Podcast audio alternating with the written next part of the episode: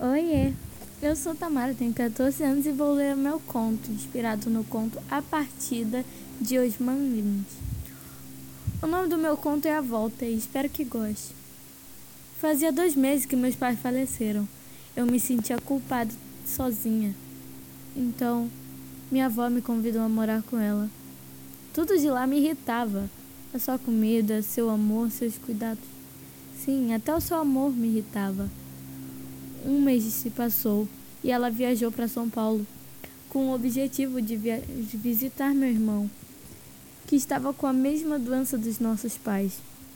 Porém, uns dias antes dela ir, sempre na hora do jantar, eu lhe repeti a mesma coisa. Por favor, não se vá.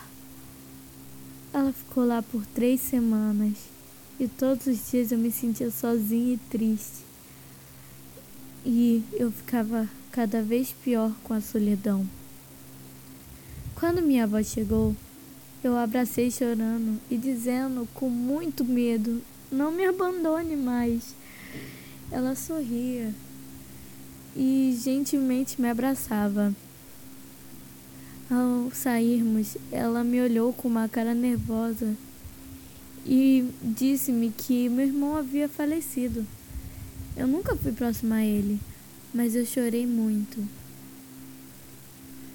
Nós fomos para casa o mais rápido possível.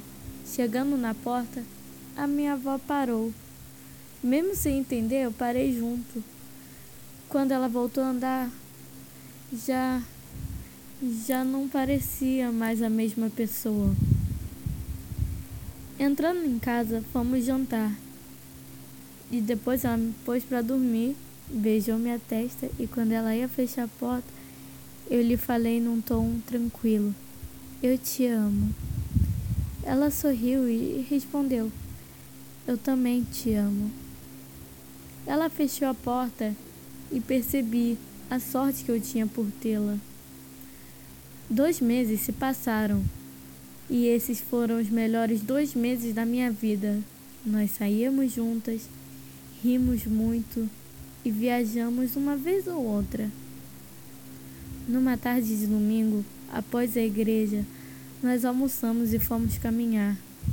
Ela me contou histórias super divertidas e à noite, quando voltamos para casa, repeti aquela mesma coisa que falei há dois meses.